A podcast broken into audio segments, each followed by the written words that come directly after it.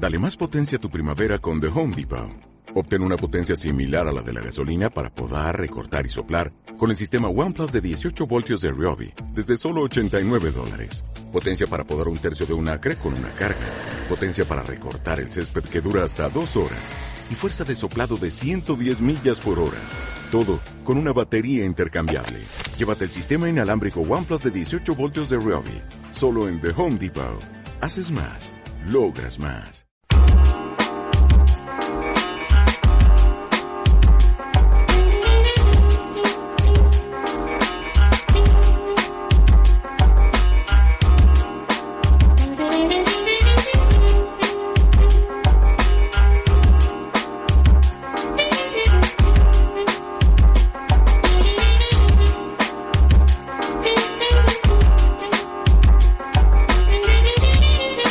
De la palabra al verso.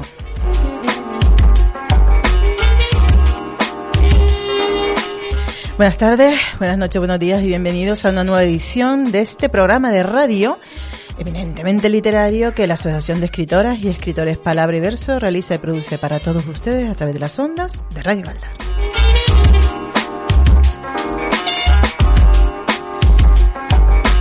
Hoy tenemos, bueno, como, como pueden comprobar, estamos empezando un poquito más tarde, el horario habitual. Nuestro horario habitual es empezar a las siete y media de la tarde, pero hoy era un día especial porque se presentaban el programa, hoy es 1 de julio, se presentaba el programa de las fiestas mayores de nuestro pueblo, de nuestro municipio de Agaldar, las fiestas mayores dedicadas al Santiago de, a nuestro patrón, Santiago Apóstol, y además en un día muy, en un año muy especial como es este año Santo Jacobeo 2021-2022. Así que bueno, no pasa nada, tenemos, haremos un, pro, un programa más rápido, más concentrado, pero bueno, siempre lleno de estos contenidos que a todos nos gustan, que es la literatura, los libros, la poesía, la novela, la música, la filosofía.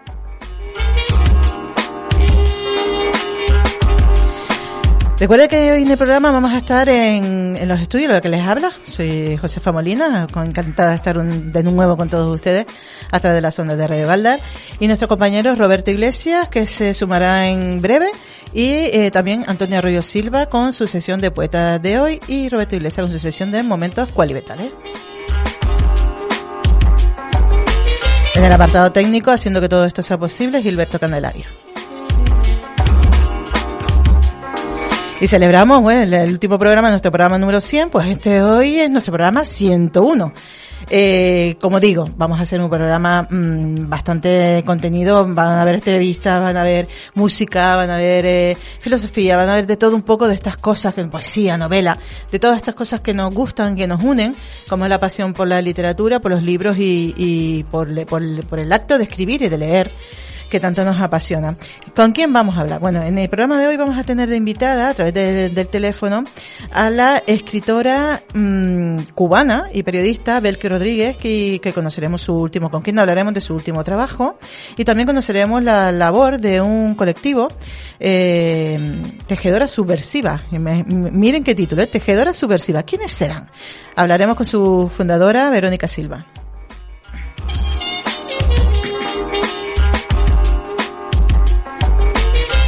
En el apartado poeta de hoy, Antonio Arroyo Silva nos entrará en la poesía de un compañero también de palabra y verso, Eduardo García. Y el compañero Roberto Iglesias, en su sección de momentos cualitales, nos entrará en un misterio de, una, de un tema musical seguro que ampliamente súper conocido por todos nosotros, como que es el mítico, el mítico Pedro Navaja de Rubén Blades. ¿Qué nos contará Roberto? Recuerden que De la Palabra al Verso es un programa de radio que pueden escuchar el primer y tercer jueves de cada mes en horario de siete y media a nueve y media de la noche a través de las ondas de Radio Galda y en redifusión a través de las ondas de las radios locales amigas de Radio Agaete, Radio Movia, Radio Aruca, Radio Barsequillo y Radio Terror. Comencemos.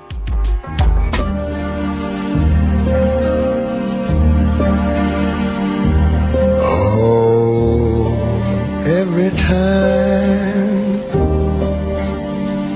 we say goodbye. I die a little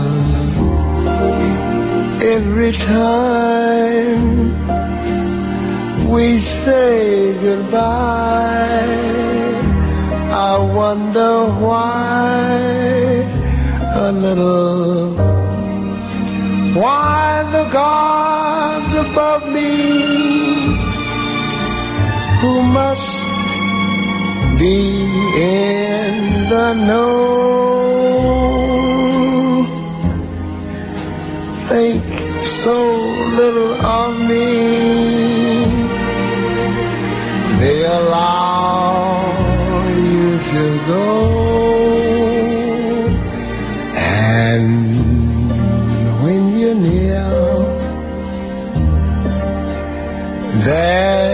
such an air of spring about it I can hear a lark somewhere begin to sing about it. There's no love song finer, but how strange the change from major to minor every time we say goodbye. Every time we say goodbye.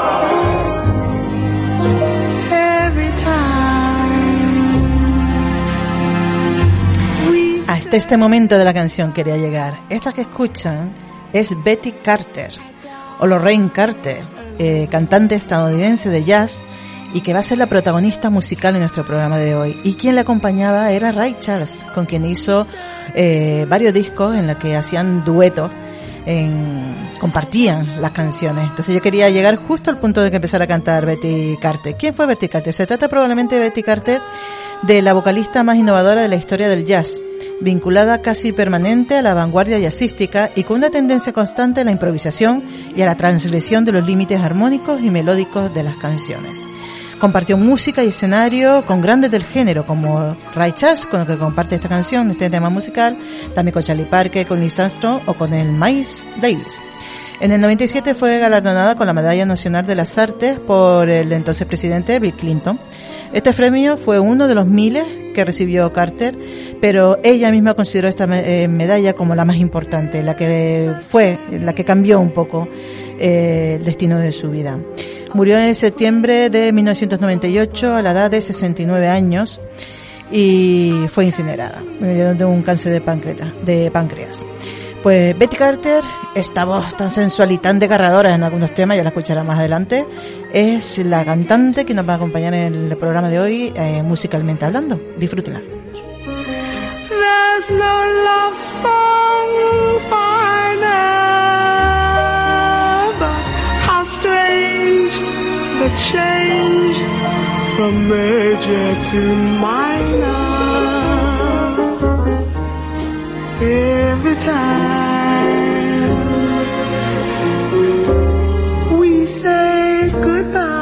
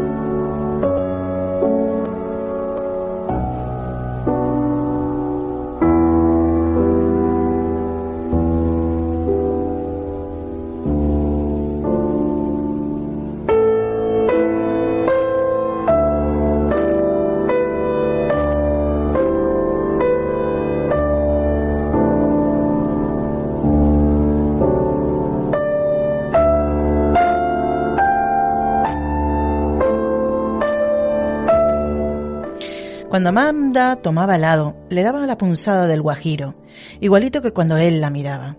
Era un dolor agudo y penetrante que la agijoneaba desde el cuello hasta la cabeza. Eso solo le sucedía a la gente de campo que sin acostumbrarse de, de beber cosas frías, pues la tomaban muy rápido y luego sufrían el enfriamiento. ¿Qué será esto de la panzada, de la punzada del Guajiro? Pues vamos a hablar con Belkis Rodríguez, una escritora, periodista y amiga, autora de este libro, que lleva por este título tan singular, La punzada del Guajiro, que además la presentó mm, el pasado 4 de junio, si no recuerdo mal. Eh, buenas noches. ¿Cómo estás? Buenas noches. Muy bien, encantadísima de estar nuevamente en tu programa y muy agradecida. Un placer. ¿Cómo estás tú? Un placer. Bien, disfrutando de la fiesta de Galda que comienzan hoy y que eso ha hecho que empecemos un poco más tarde el programa de radio, pero precioso. Oye, acércate a ver Galdar porque está muy guapa la ciudad. Lo han dejado, la verdad es que hay que dejarse, decirse al ayuntamiento y reconocerse. Además tenemos una exposición a todo lo largo de la calle Larga valga redundancia, la calle Capital de Cesada, que es la calle que según entras al pueblo, con unos paneles que en, lo que mm, nos han invitado a participar desde el Ayuntamiento, desde la Consejería de Cultura, poniendo mm. nuestros poemas, nuestros primeros relatos, nuestros textos, acompañado de una fotografía flipante de unos compañeros fotógrafos, unos expertos, y ha quedado unos paneles maravillosos. Y, y desde aquí invito a, no solo a ti, sino a todos los oyentes de Radio Galdar a, visitarla y, a todos los, que nos escuchan desde los aquellos lares y aquellos un mundo y todo el universo un mundo mundial. Que venga Galdar. claro que sí, una ciudad preciosa, además maravillosa. Sí, sí, y además desde aquí aprovecho, no, yo sé que te estoy pisando tu sección, pero aprovecho para, para felicitar al Ayuntamiento de, de Galda por la iniciativa y, y, y, agradecer porque nos hayan contado con la Asociación de Escritoras y Escritores Palabra y Verso para, para hacer estos paneles, ¿no? Para aportar nuestras creaciones literarias. Porque estamos hablando de... Que la literatura esté ahí presente. Eso me gusta muchísimo. Es una iniciativa maravillosa. Maravillosa, porque han sumado, han sabido sumar eh, fotografía con el camino, con fotos del camino relativas al Camino de Santiago, con textos escritos por, por los escritores y de escritores de palabra y verso, eh, relativos también al camino o a diferentes momentos del Camino de Santiago, eh, o del camino, del hecho solo de caminar, de, de, de ir por la vida, ¿no? Y la verdad es que han quedado unas creaciones preciosas y felicito a todos los compañeros desde aquí. Pero de esto no íbamos a hablar, aunque te lo estoy pisando totalmente, sino íbamos a hablar de... Yo encantada de que hables de eso, porque es hablar de la cultura también y eso es muy importante en estos tiempos. Sí, sí, además más necesario que nunca y es importante visibilizar a, la gente que hace cosas en tu municipio, ¿no? Y darle su espacio. Es maravilloso y yo lo agradezco un montón. La verdad es que estoy eh, muy agradecida por a, a Julio, a Julio Mateo de Castillo, que es el concejal de Cultura, que haya contado con nosotros. Dicho todo esto, mm, la punzada del Guajiro. ¿Qué es esto de la punzada del Guajiro? A ver, cuéntanos, que estamos deseosos de saber. Mira, esto es un libro muy gamberro, muy cubano, con mucho humor, con mucha socarronería que, no, que nos caracteriza, que nos salva en tantas ocasiones. Y la punzada del Guajiro, pues nada, a mí se me ocurrió pues escribir, eh, son historias familiares, son historias del pueblo donde yo nací, un pueblito en el el Macondo cubano, en el sur de La Habana, un pueblo pequeñito de, de tierra colorada y salitre. Sí. Y, y bueno, pues mm, me acordaba mucho yo, me acuerdo mucho yo de las cosas con mis abuelos, la, mi vida con mis abuelos, con mis padres que, que bueno, están allá y, y, mi, y mis abuelos ya no ya no están. Mm. y, y, mi abuela siempre yo le cuando me comía un, un helado o me tomaba un batido muy frío le decía abuela abuela es que me duele mucho el cuello me duele mucho el cuello y me decía claro mija que tiene la punta del guajiro ah, eso es. Y es que claro claro es que claro las personas de, de campo Antiguamente, ahora no, pero antiguamente no tenían nevera y, y bueno, cuando, cuando empezó esto de, de, los refrigeradores, como les llamamos en, en Cuba, pues la gente eh, se comía cualquier cosa fría y se lo comía muy rápido o se lo tomaba muy rápido, en el caso de un, no sé, un buen batido de mamey, por ejemplo, y decía, ay, que me, me duele, me duele. Claro, es un, dolor agudo que te da, eh, lógicamente, como un, como un espasmo que te da por comer algo frío muy rápido. Entonces, por eso de ahí se acuñó el término de la punzada del Guajiro. Y como este es un libro muy guajiro, como yo, pues entonces se me ocurrió que era un buen título para, para este libro. Título precioso. Pero además vamos a explicar lo que es el Guajiro para, para los oyentes de la palabra verso que no saben que, de qué te estás refiriendo. ¿Qué es el Guajiro? Claro. El Guajiro es la persona del campo. Como yo, nacidos en el campo y criados en el campo, eh, al aire libre. en Cuba, en Cuba, se le llama así en Cuba. En Cuba, sí, sí, en Cuba, en Cuba. Yo creo que muchos canarios, claro, por el vínculo que nos, que nos une a las islas, pues yo creo que muchos canarios tú le dices que es un eh, que soy que eres una guajira y te dicen, "Ah, bueno, sí, qué bien, tal." Yo creo que saben, saben, muchísimos canarios saben, saben de qué se trata. Claro, claro, claro.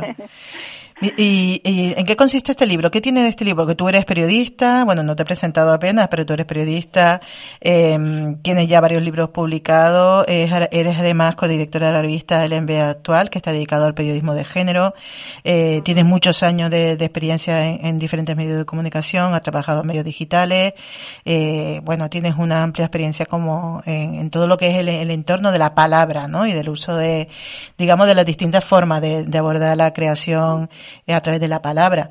¿Qué ofreces este nuevo, en este nuevo libro a los lectores? Mira, es una recopilación de, textos que vengo escribiendo desde que desde que vine a Canarias. Yo cuando llegué, pues yo tenía esa inquietud, lógicamente, que me venía del periodismo. Tenía esa inquietud también por la literatura, ¿no? Por, por, juntar palabras, como llamo, como ya. Como juntar letras. Sí. lo que pasa es que es un tema despectivo, lo de juntar letras es como despectivo hacia los periodistas, pero bueno. Sí, no, pero a mí me gusta, me gusta decir junta letras, junta, junta palabras. Sí. Porque eso de escritor a veces me impone mucho. Queda mucho por aprender, mucho por leer, mucho por escribir, mucho por, por botar a la basura. pero bueno, pero bueno, eh, vamos haciendo lo que nos gusta y, y este libro precisamente surgió hace muchos años. Realmente son relatos que he ido recopilando mm. y un poco que reformando, como si fueran casas, he ido reformando a lo largo de los años de mis talleres literarios con, con Alexis Y, Santiago Gil, pues eh, realmente allí fue donde yo retomé este, este, esta pasión por la literatura, por escribir.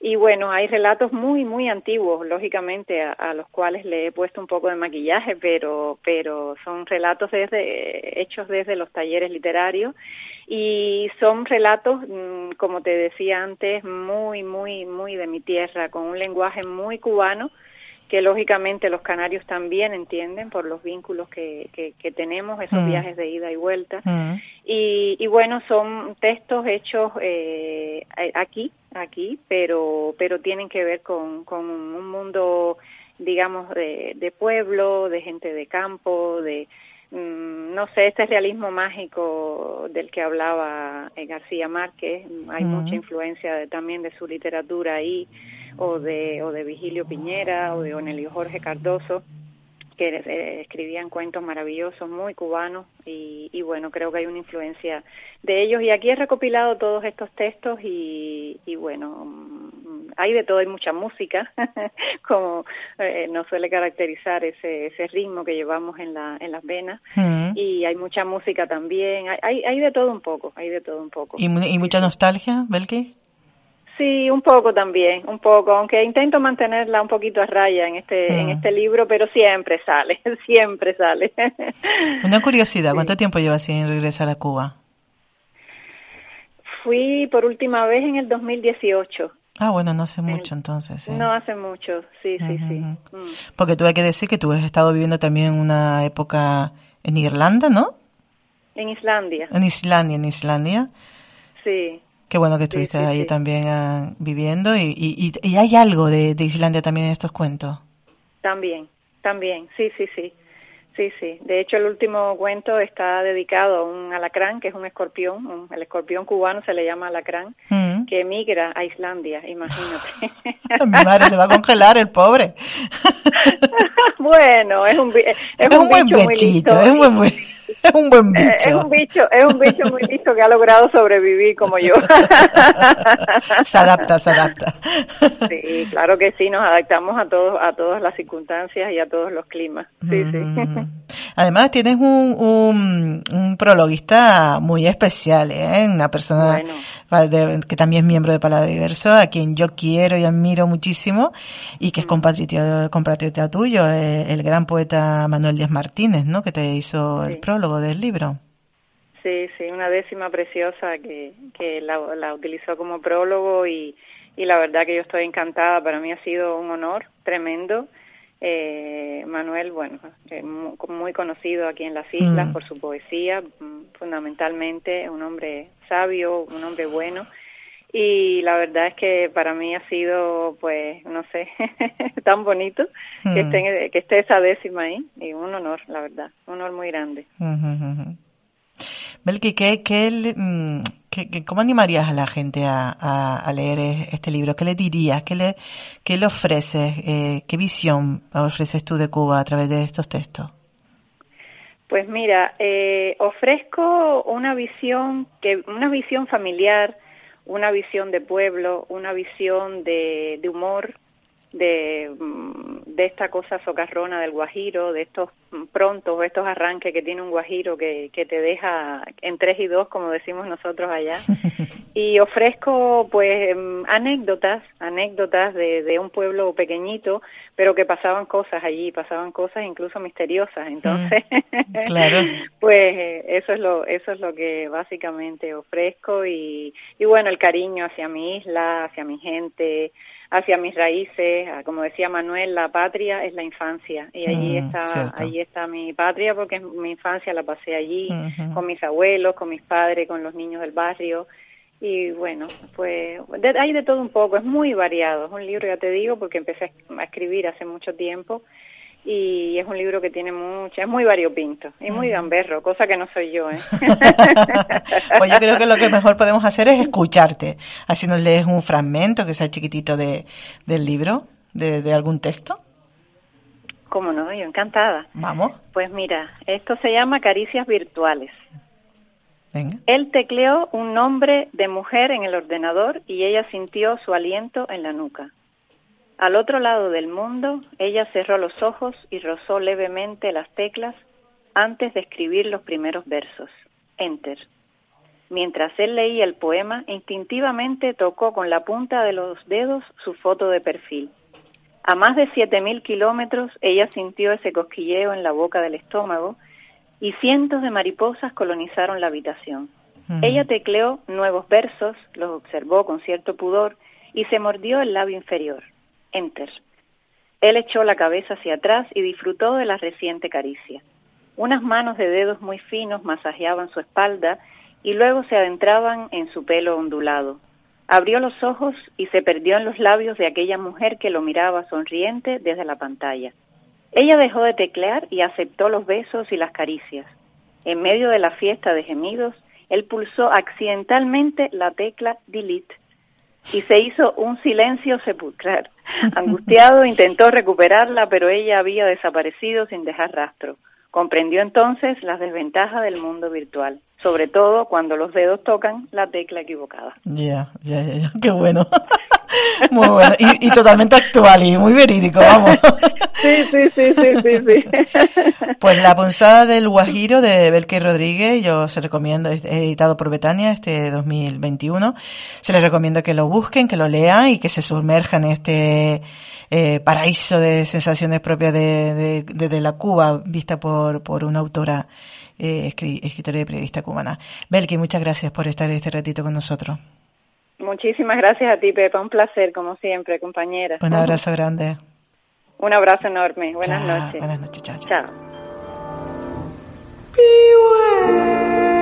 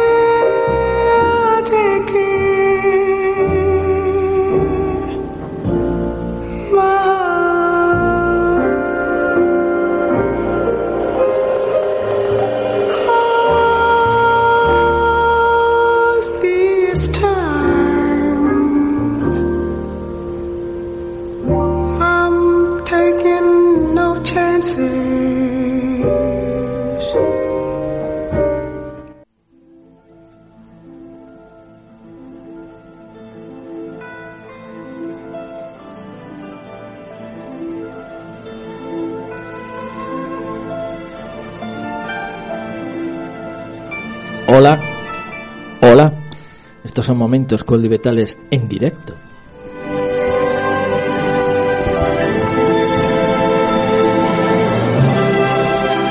Hoy vamos a escuchar unas cancioncillas súper famosas. Antes de nada, muchas gracias a Gilberto Candelario por estar en los mandos. Siempre ahí tan voluntarioso y eficiente. Que, que si no, ¿cómo haríamos radio? Sin él, y los aparatos, pues bueno, hoy vamos a escuchar unas canciones y vamos y vamos a ver qué relación existen entre ellas.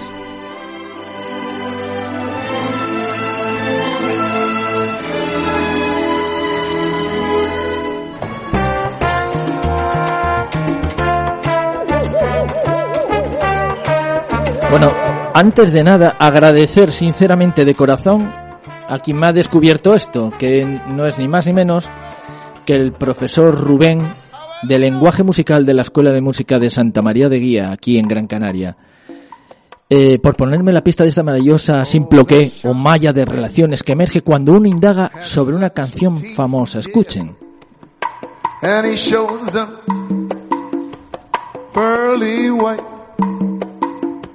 just a jackknife.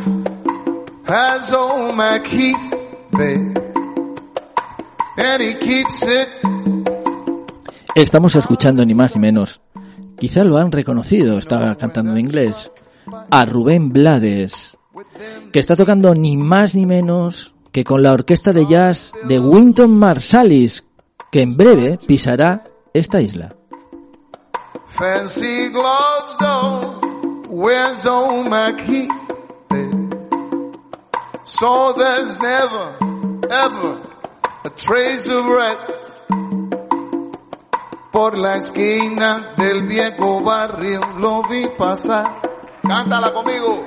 Con el tumbao que tienen los guapos al caminar. Seguro que la están reconociendo. Ha sido mítica. Sí, es el gran éxito del panameño Rubén Blades, Pedro Navaja.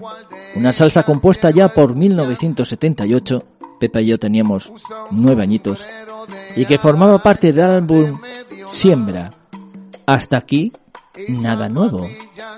Pero escuchemos, escuchemos. Lentes oscuros pa' que no sepan que está mirando. Y un diente de oro que cuando ríen se ve brillando como a tres cuadras de aquella esquina. Si ustedes siguen el cuento, el maravilloso cuento que urde aquí Rubén Blades, verán a posteriori que él cambia un poquito el relato original, porque sí, esta canción no es de él. Él hace que el matarife, el asesino de esquinas, el matón, muera de manos también de la mujer. Pero esta versión de salsa se hizo hiper famosa. Es fue el álbum de salsa más vendido en el mundo. Pero ahora vamos a escuchar otra canción y a otro hombre archiconocido.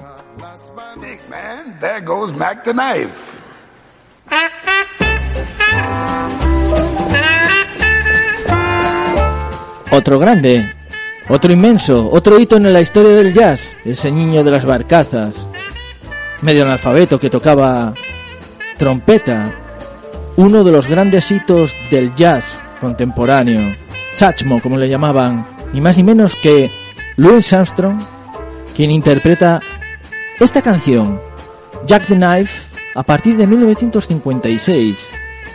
Vamos a escuchar un poquito.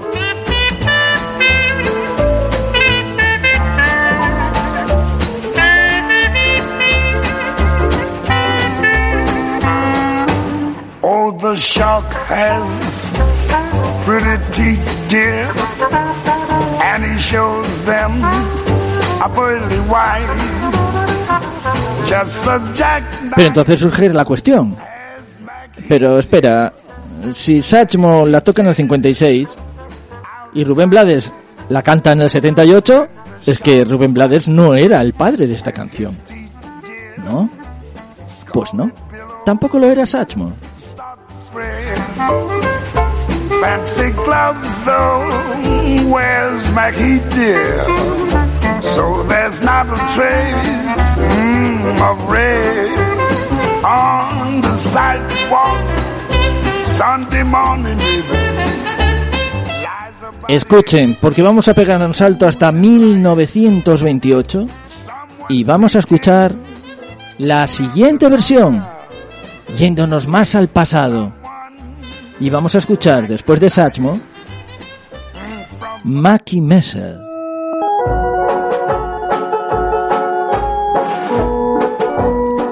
Y este organillo, este organillo lamán, tan, tan antiguo, tan melancólico.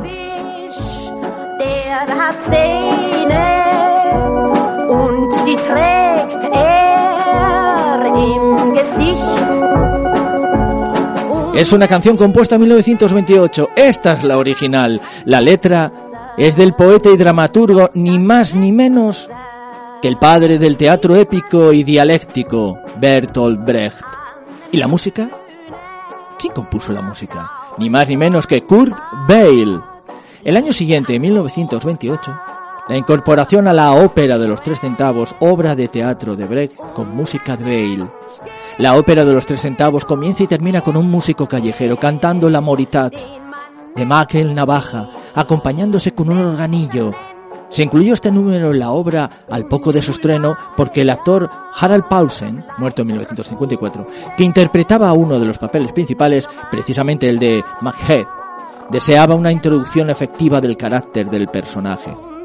Y aquí escuchamos a Lotte Lenia, la esposa de Kurt Weill, hacía la protagonista femenina en 1928 y después gloria que le dio esta canción en Broadway en 1954. Mackie Messer por Lotte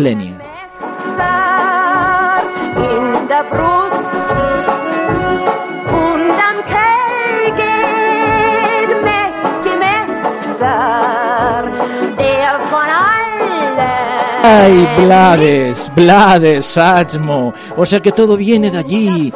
Viene de allí y viene para aquí, porque la música, la música son como ondas que, que vibran por el espacio, todo el mundo oye, todo el mundo se empapa y todo el mundo la traduce a su mundo mental. Pero no se pierdan porque todavía habrá quien recuerde a Pajares haciendo de máquina baja en una serie de Antena 3, si no me, si no me equivoco, que además venía y procedía del famoso personaje de Iba Máquina Baja, que toma el nombre de esta canción Maki el Navaja popularizada por José Guardiola, adaptación al español del éxito Mac the Knife. De hecho, en uno de los tebeos de Máquina Navaja, el sobrino de Maki, el Pitufo, canta una canción punk en un club. La canción es básicamente una traducción literal al español de Mac the Knife con Máquina Baja con, como protagonista. Les dejamos, ya para cerrar hoy, momentos cualibetales con Massi Messer Rubén, gracias, tío.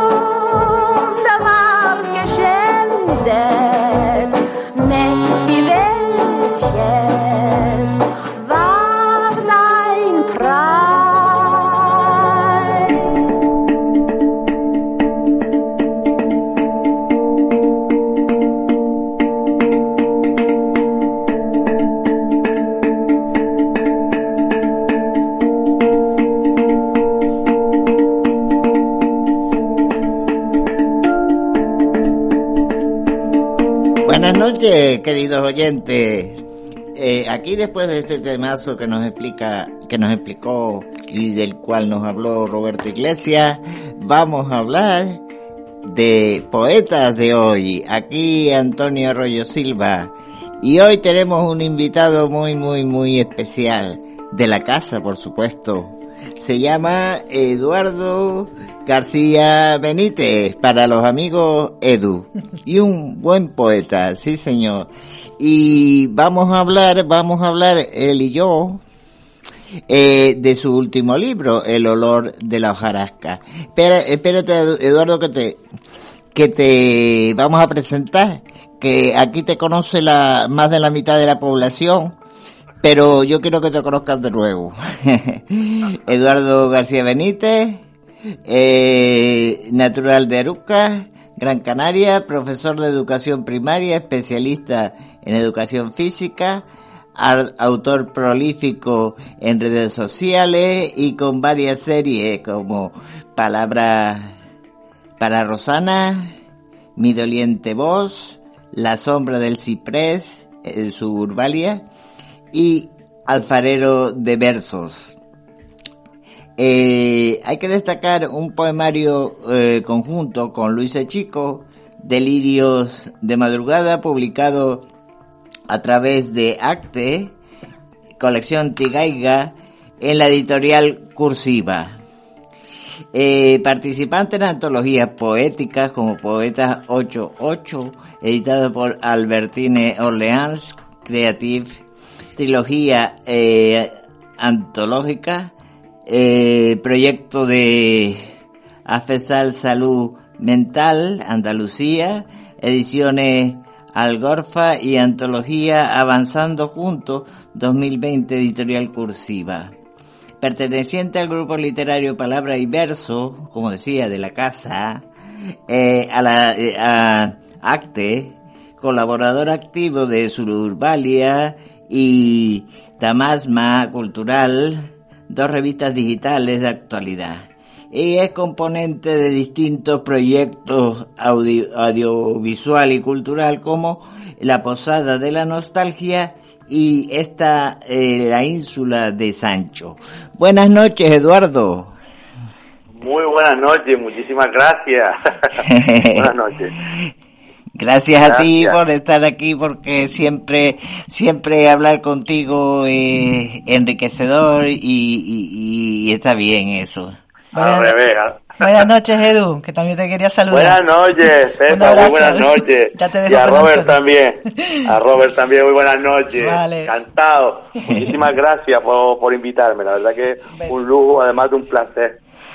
Eh, vamos, eh, yo que el otro día fui a tu presentación, eh, aquí tengo el libro dedicado por ti. La presentación que hicieron en Aruca fue un lujo, un lujo, eh, Juan Francisco, el prólogo de Juan Francisco, el recitado tuyo, el cuadro que se pintó de, de la portada de este libro, eh, que transcurrió el tiempo que de, de la presentación, todo eso fue eh, mágico. Eh, bueno, eh, Eduardo, ya tienes otro, otro libro más. Eh, me imagino que tendrá más proyectos por ahí, ¿no? sí. sí, la verdad que de entrada muy contento con la presentación porque fue algo diferente. Se unió Juan Francisco con el tema de las presentaciones a los, a los textos y estaba yo con la guitarra y los textos recitando y Juan Martín, el pintor, pues nos hizo eh, el lujo, además del favor de estar como pintando la portada. Fue una, una presentación diferente con una, digamos, performance con, con pintura, música y poesía, en definitiva algo como, como, como estamos ahora en la situación que estamos, tampoco podemos llenar recintos ni, ni, ni pedir tampoco a la gente que venga a sitios porque en realidad no todo el mundo está dispuesto y preparado, pero nada, aquí estamos muy contentos con la con la, aceptación que ha tenido el libro y encantado, la verdad que nada. Y en otros proyectos, como tú dices, estamos ya trabajando, seguimos escribiendo, que es lo más importante, y ya pensando en otra cosa, en otras cosas que van saliendo. Seguimos escribiendo tú solo, ¿no? sí, sí, digo, seguimos escribiendo porque tú también lo haces, Pepa lo hace. Sí. y es así, es la, es la eh, vida. Pues es verdad, tu presentación fue un lujazo eh, tú tienes una manera muy especial de recitar, recitar eh, la poesía acompañado de la música y eso le da un tono, un tono que conecta con, con el oyente, ¿no? Con el que va ahí a, a escucharte, ¿no?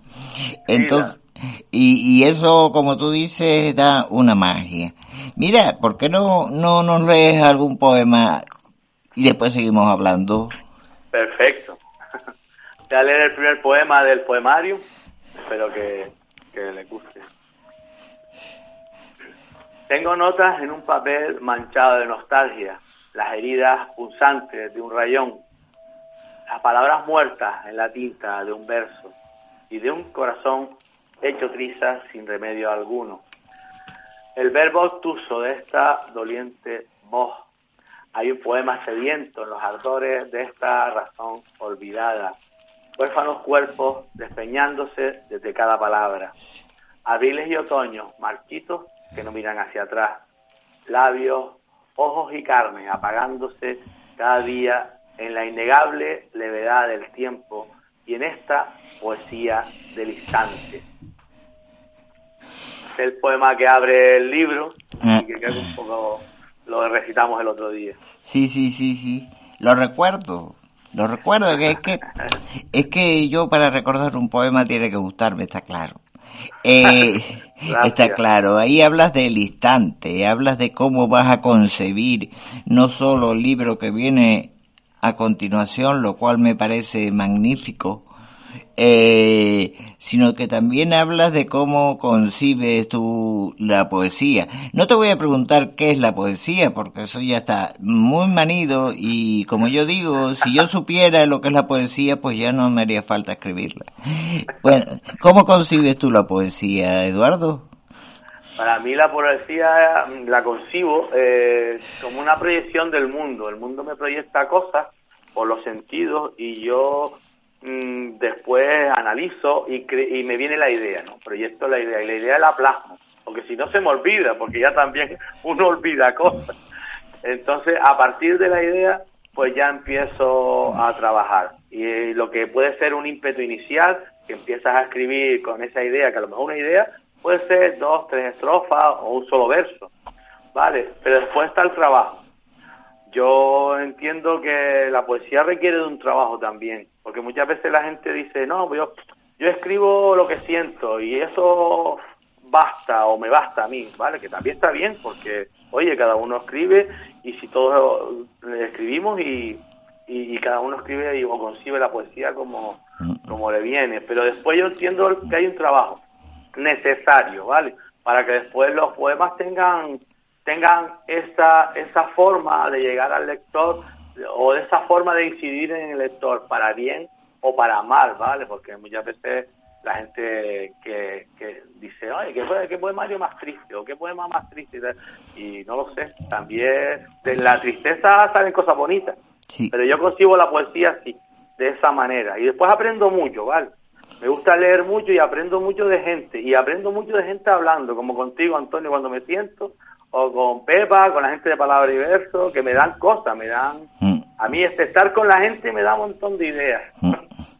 Ya, ya, tú eres un poeta de, de sentimientos a flor de, de piel y de poema, ¿no? Pero me he dado cuenta, porque he seguido tu trayectoria, que que, que tú esos sentimientos estás llegando a, a expresarlo bastante bien en el poema, ¿no? Porque claro, eh, en eso sentido todos los demás aprendemos de ti también. Porque claro, uno tiene un sentimiento, por ejemplo, de desengaño y ya se pone a escribir y lo larga y donde sea, ¿no? Y, pero que se nota ahí un trabajo tuyo bastante consensudo, nos consta eh, a, a todos de tu cara, eh, capacidad de autocrítica, eh, y una cosa muy, muy, muy importante para escribir poesía, la humildad. La humildad Que, no quiere decir el, el, el, decir sí, sí, sí a todo el mundo, no, la humildad que referida a decir, mira, este poema es mío, aunque lo digas para ti, no vale nada, esto, esto a la basura. Y, y voy a seguir enseguida, me caigo pero me levanto, eso es importante. Léenos otro poema, Eduardo, por favor. Totalmente.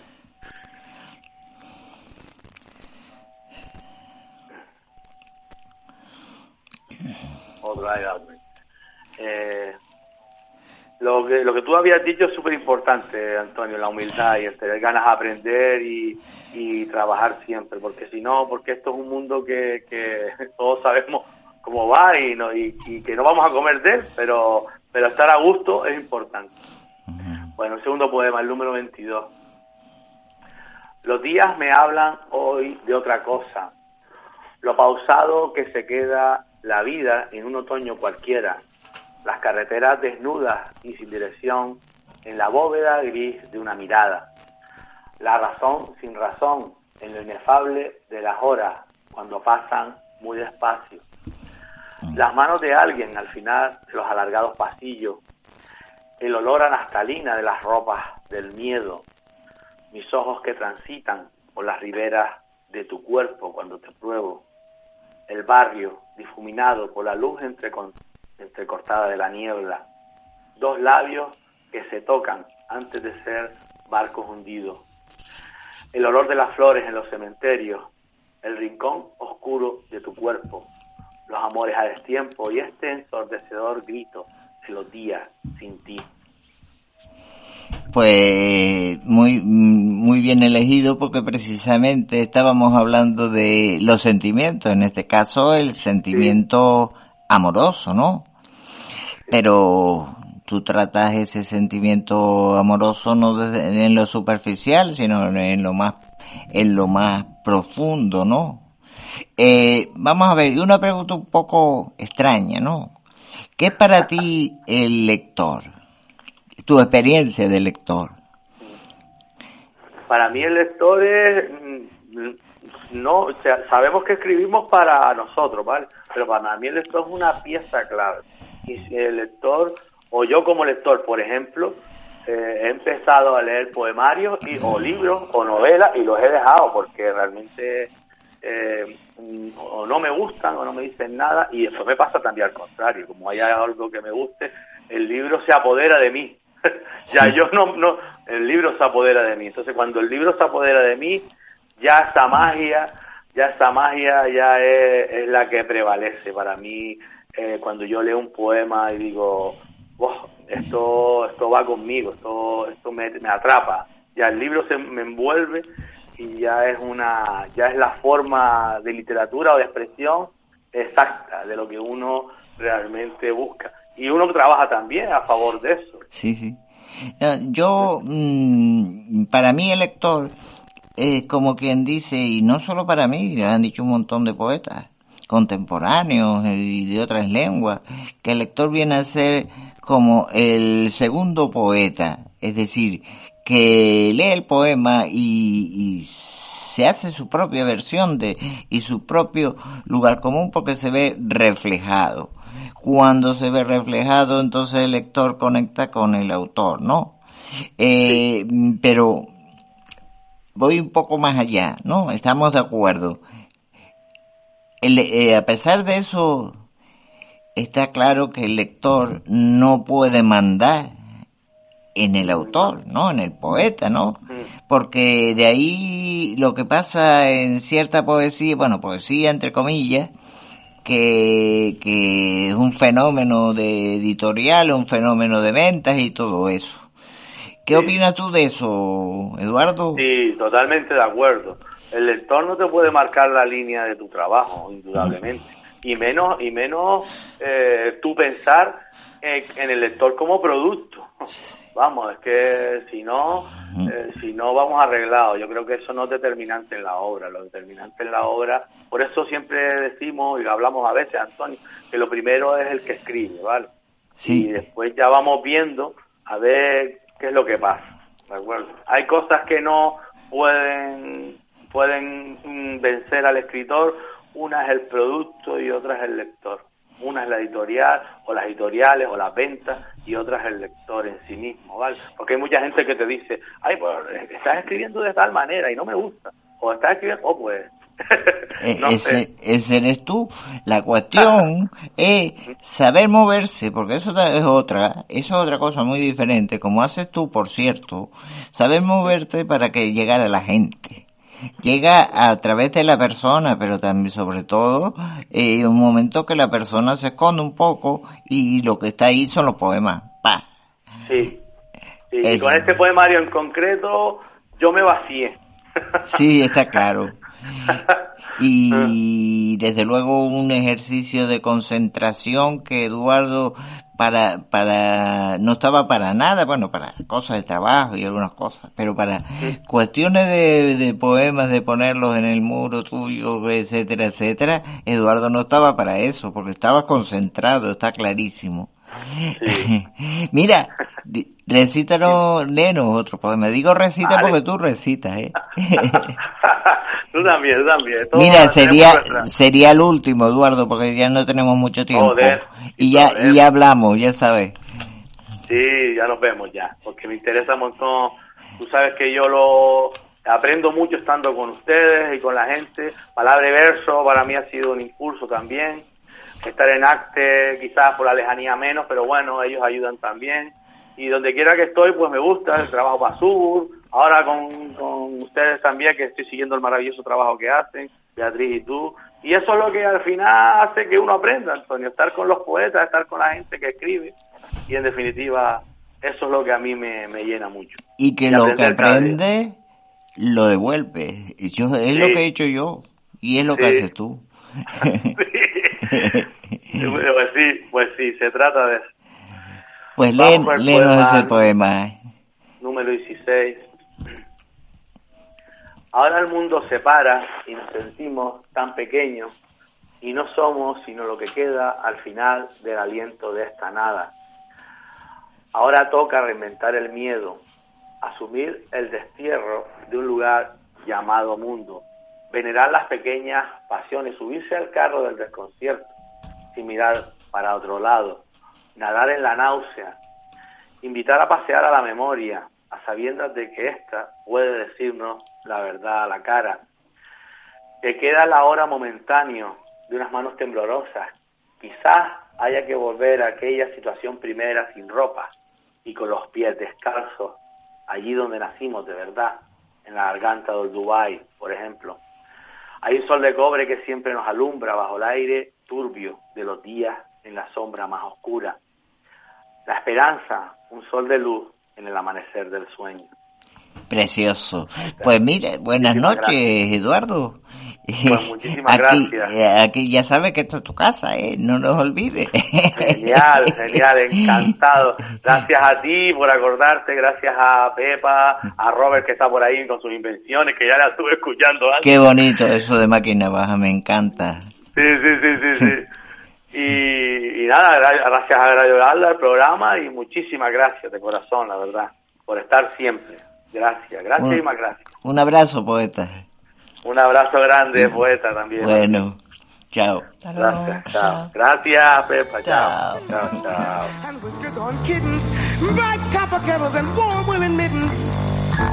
Brown paper packages tied up with These are a few of my favorite things.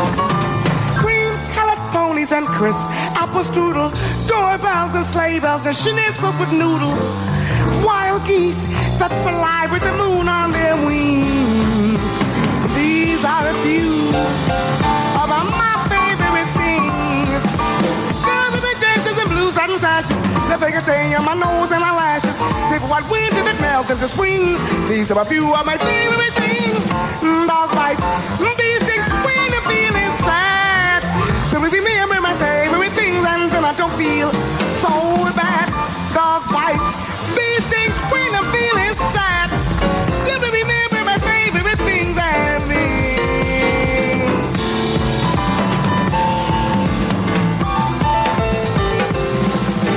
I don't feel, I don't feel so bad.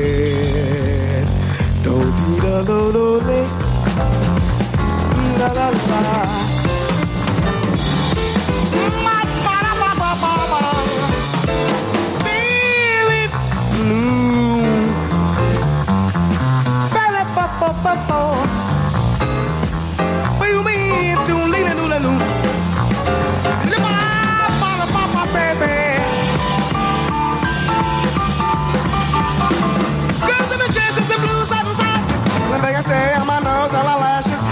what winter that melt into spring. These are a few of my favorite things. Mm, Dog fights, basic when you're feeling sad. Soon remember my favorite things and then I don't feel so bad. Dog fights, basic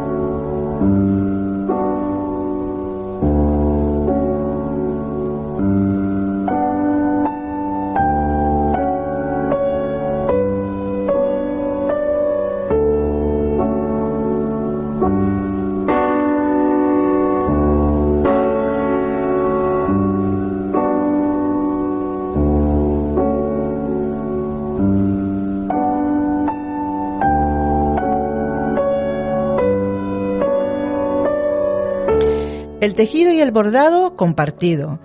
Eh, los hilos y las agujas mm, como claves para la realización. Eh, pero no solo como claves para la realización, sino además como espacio para la denuncia. Eh, espacio para la denuncia hacia la opresión de las mujeres.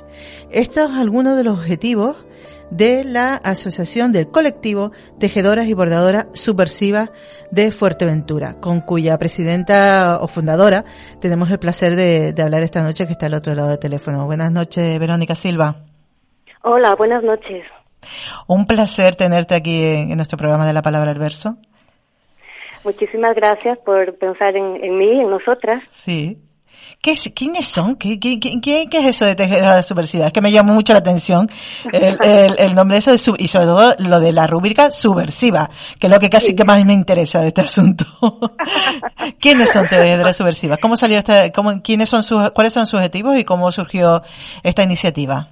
Vale, pues mira, bueno, yo soy artista plástica, eh, estoy especializada en diseño textil, en arte textil, y, y, bueno, mi, mi intención cuando creé el colectivo era pues eh, dar voz a, a mujeres que, que, trabajaban con, con las agujas, ya sea de, para coser, para tejer, para bordar o hacer ganchillo. Y, y bueno, esto fue en principio, me acerqué a una, a una asociación de mujeres eh, feministas a quienes les propuse la idea de de tejer y bordar con eh, mensajes de, de, género, con perspectiva de género. Y mm, haciendo referencia al nombre de eh, Subversivas, pues Subversivas desde, hace alusión a un libro que escribió Rosica Parker en los años 80. Rosica Parker desde una historiadora de arte eh, feminista, por supuesto, mm. que eh, reivindicó pues el, el espacio que, que, los trabajos hechos con agujas debían tener en el circuito del arte. y, y, digamos que el, el, nombre subversivo hace referencia precisamente a, a utilizar estas herramientas pero de una forma no, no tradicional y no, no convencional, no digamos lo que se nos había eh, que habían, digamos, permitido, ¿no? Durante el, patriarcado, sobre todo del siglo XIX, las mujeres no estaban, no eran bienvenidas en los eh, estudios de arte, en las academias de arte, ¿no? Sino más bien debían quedarse replegadas en sus hogares a, a tejer, bordar, sobre todo, y, de ahí pues viene el nombre de subversivas porque ya con las eh, feministas de la primera ola, las mujeres sufragistas, ellas decidieron salir a, a, reclamar el voto e hicieron sus pancartas eh, con letras bordadas. Entonces ya la aguja en ese momento se volvió subversiva. La aguja ya no no se quedó en, su, en la casa haciendo pajaritos o bordando rosas como como era, digamos, lo, lo, convencional, ¿no? Sino que salió a protestar, a reclamar el, el, derecho al voto y de ahí, pues, la, aguja, digamos, los labor, las labores de agujas eh, reclamaron ya un, un, espacio por, por, sí propio y, y esa es la, la, intención que yo decía para, para este colectivo, ¿no? Para empezar, pues, a, a a suscitar eh, interés más allá de, del mercadillo, más allá de, del sitio establecido para, para las labores de agujas. Qué interesante, Verónica, porque la verdad que yo lo de la sufragista no lo sabía, ¿eh? Lo que bordaban con, oye, me parece súper súper subversivo, pero además muy original, ¿no? Yo no desconocía totalmente ese, ese dato. Claro. Porque además... en esta época la imprenta pues no, a ver, no, estaba tan a punto, ¿no? Como para hacer grandes eh, pues, pancartas y demás. Entonces, bueno, las mujeres dijeron, vale.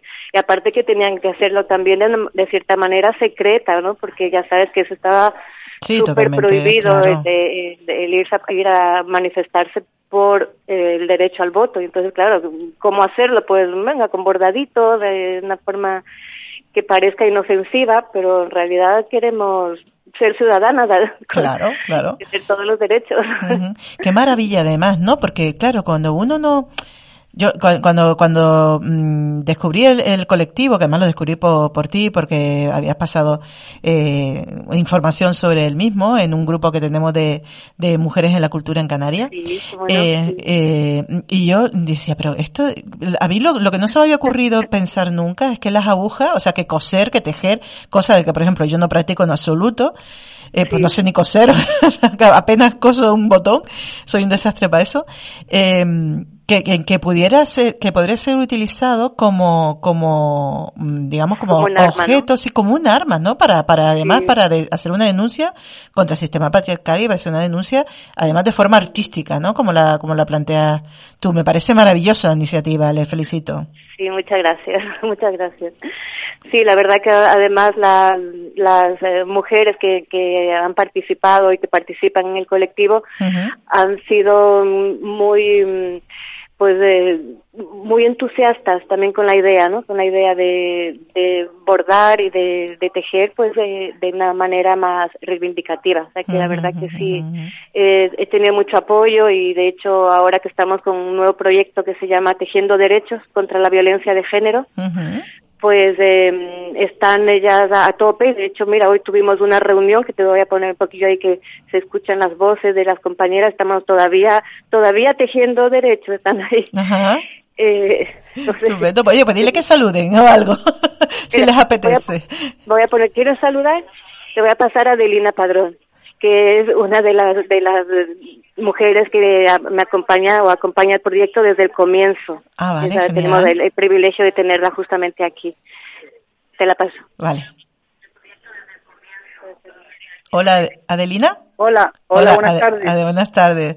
¿Qué tal? ¿Qué, cómo, cómo, ¿Cómo te uniste a este proyecto de, de Tejedora Subversiva? Pues lo mío fue porque la verdad que, bueno, mi madre era modista y yo digo, bueno, me lo propuso Verónica y yo cuando eso pues me gustó, me gustó la idea por eso mismo, porque mi madre ya no está y yo eh, la verdad que con ella estuve cosiendo poco, ella me, me decía, pero yo pues era otros intereses tenía yo. Y entonces ahora a raíz de eso pues empecé y para pues para rememorar un poco.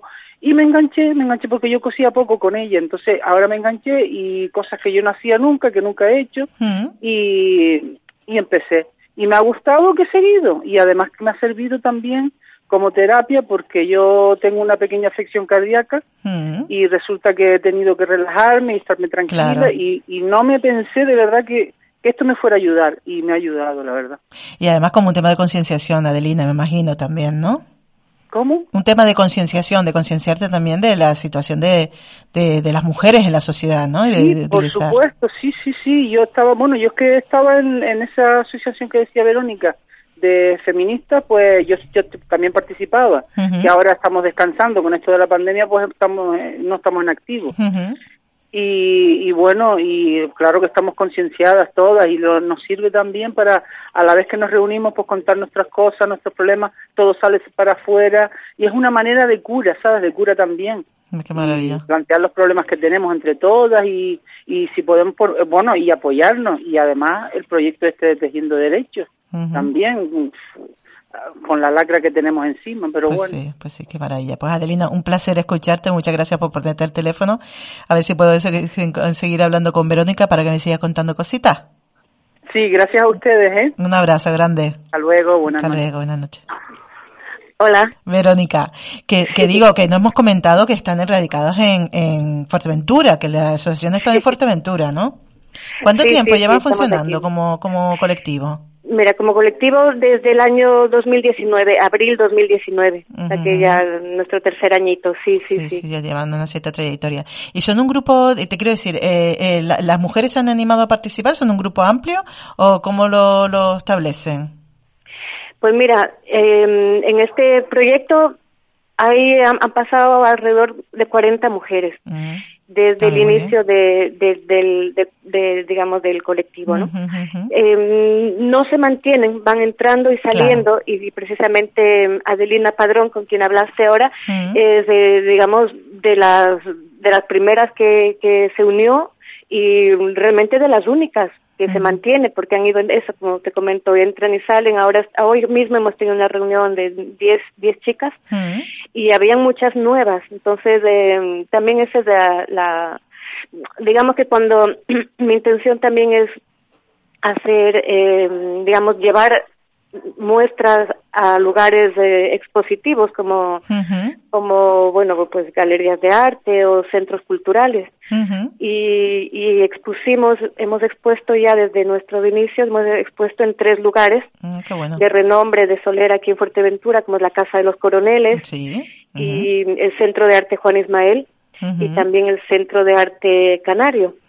Y, y claro para, para estas exposiciones digamos que sí eh, recurro a las chicas que son más, eh, que tienen más habilidad artística.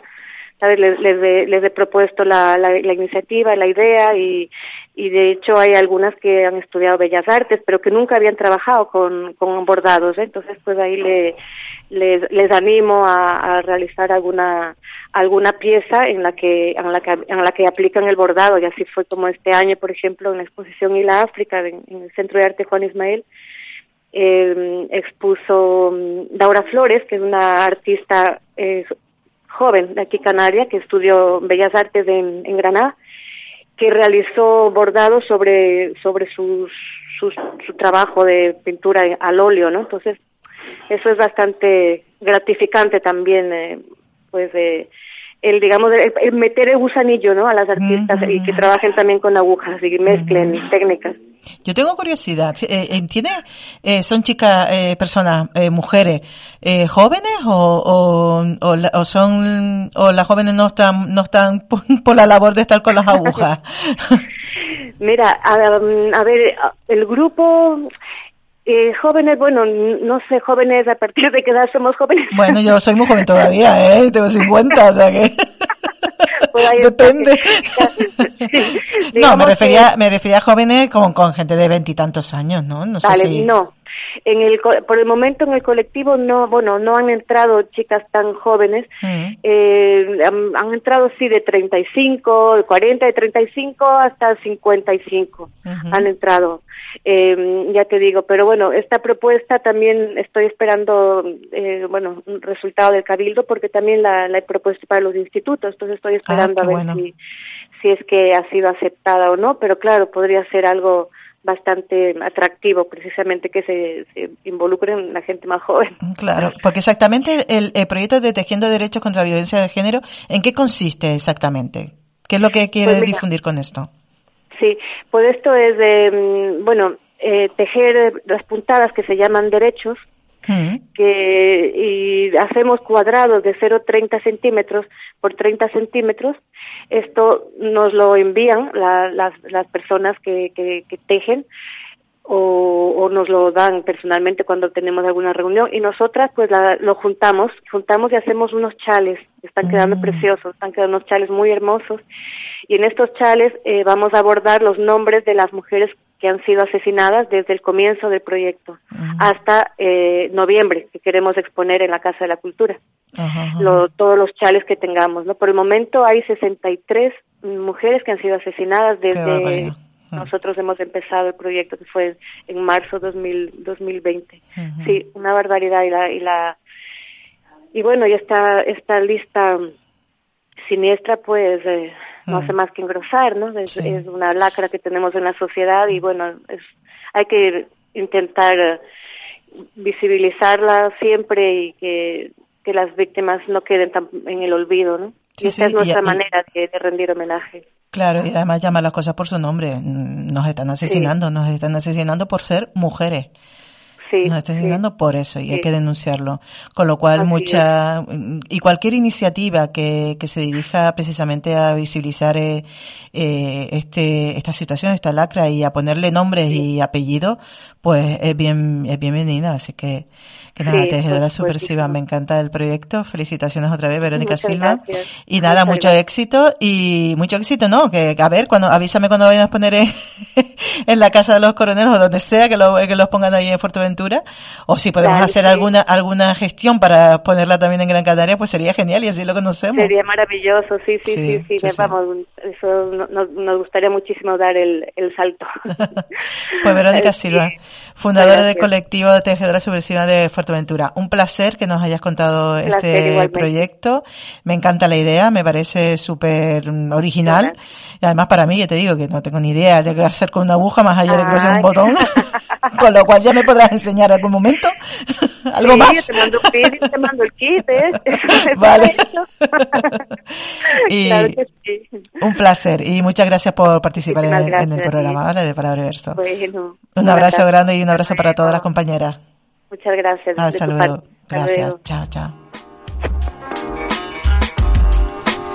Pues con este maravilloso proyecto de, de, tejedoras subversivas que me parece flipante y me encanta que la gente tenga este tipo de iniciativa y además de esta forma tan original, pues nos despedimos hasta el próximo programa que si todo va bien pues será el próximo 17 de julio. No, 17 de julio, perdón, a ver, 15 de julio, perdón, jueves 15 de julio a las siete y media de la tarde hasta las nueve y media de la noche. Eh, muchas gracias a todas las participantes del programa de hoy, Beque Rodríguez, Periódica Silva y a los compañeros Roberto Iglesias, Antonio Arroyo Silva y Eduardo García y por supuesto en el apartado técnico a Gilberto Candelaria. Un placer. Eh, nada, que viva la literatura, viva los libros, que les habla José Molina, de la palabra al verso.